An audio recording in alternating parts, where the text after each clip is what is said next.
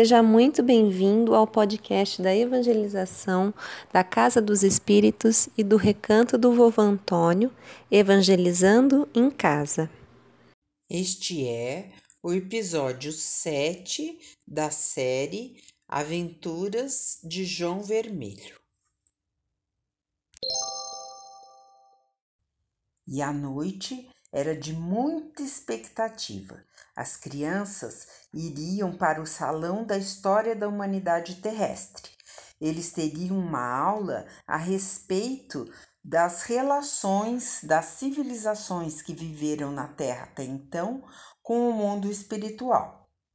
João Vermelho e Glorinha estavam muito ansiosos. Eles não viam a hora de chegar ao salão. Finalmente chegaram. Era um extenso salão que mais parecia um jardim imenso. Muitas enormes e bem cuidadas plantas de um verde que não se conhece na terra cresciam em toda parte. Ouvia-se o murmurar de águas, mas não se sabia de onde elas saíam. O salão não tinha teto, no céu brilhavam as estrelas e o salão era iluminado por uma luz azul clara com reflexos de safira.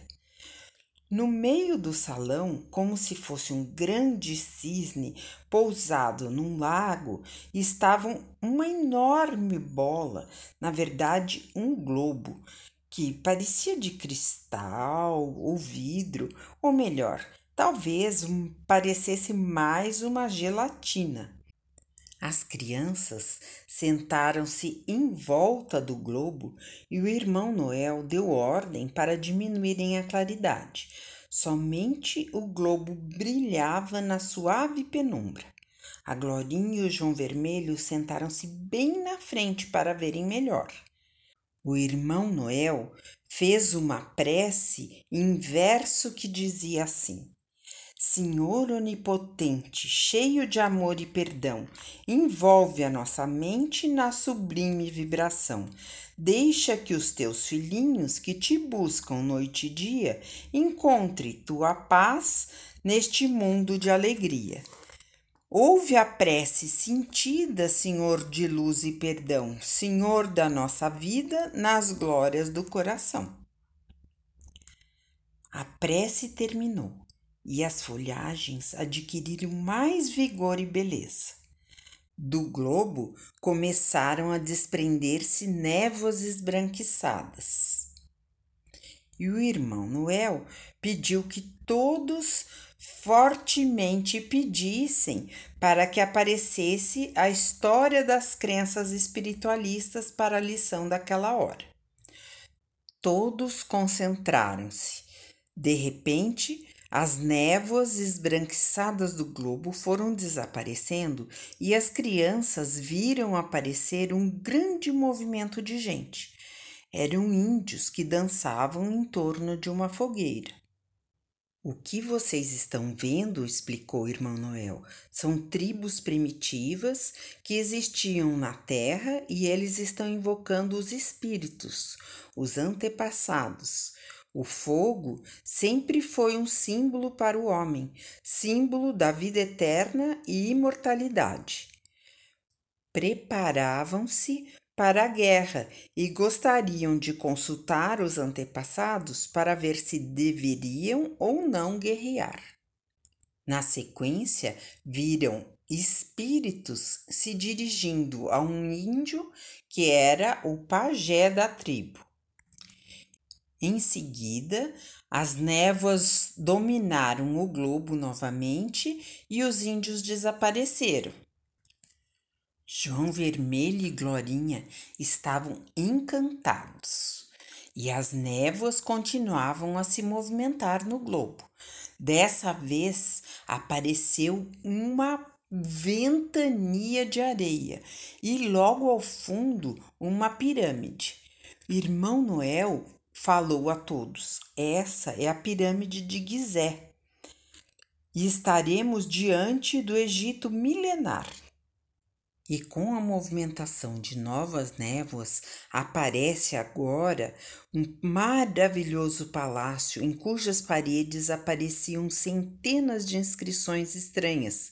Eram os hieróglifos, que foi a escrita usada pelos egípcios e que permaneceu muitos séculos sem ser entendido pelos povos do mundo, até que um sábio francês descobriu o que queria dizer.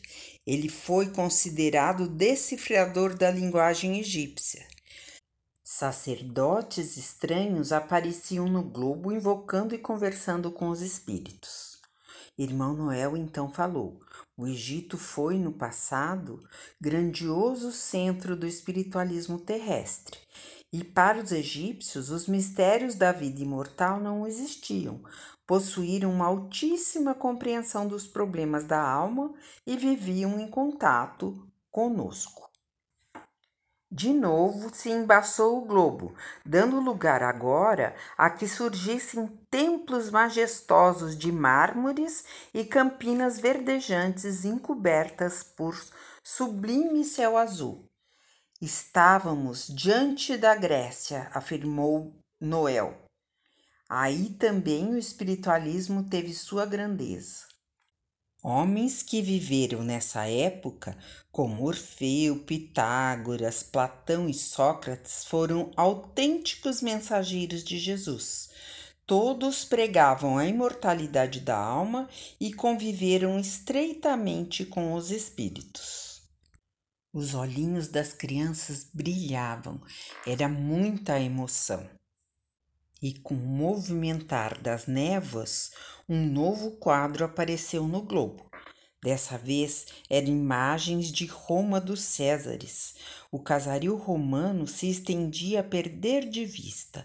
Pouco a pouco, o quadro se limitou a uma mansão romana, casa muito grande e com diversas pessoas em silêncio no recinto.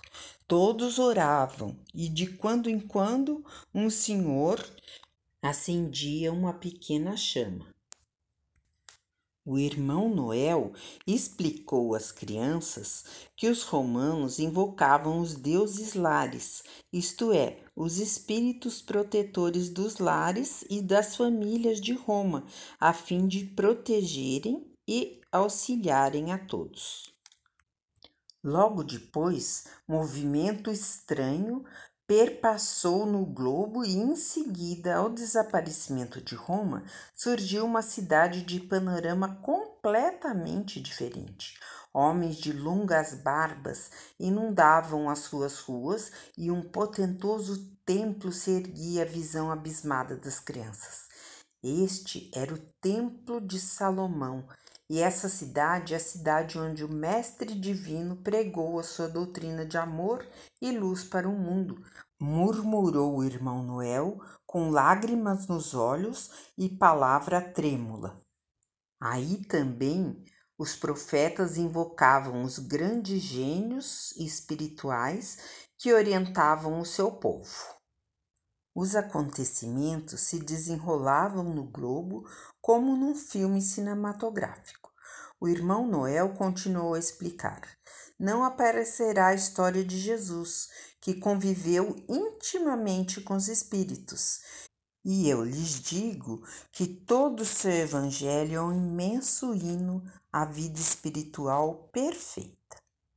As crianças pensaram que ali terminaria a aula, mas ainda surgiu no globo uma figura simpática de alguém que sorriu para todos. À sua volta, as mais belas entidades espirituais se acotovelavam e ele mesmo esclareceu de viva voz: Eu sou o irmão de vocês, Allan Kardec. Jesus esteja com todos. Ele desapareceu e o globo se apagou. O irmão Noel completou bondosamente. Com Kardec na França, começou nos tempos modernos a nova pregação do Evangelho de Jesus a todas as criaturas. Após isso, foram todos se retirando um a um.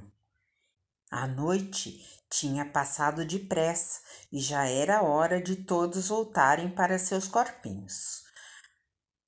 João Vermelho e Glorinha estavam encantados, eles tinham adorado a experiência e não viam a hora de chegar a próxima noite para viverem novas emoções.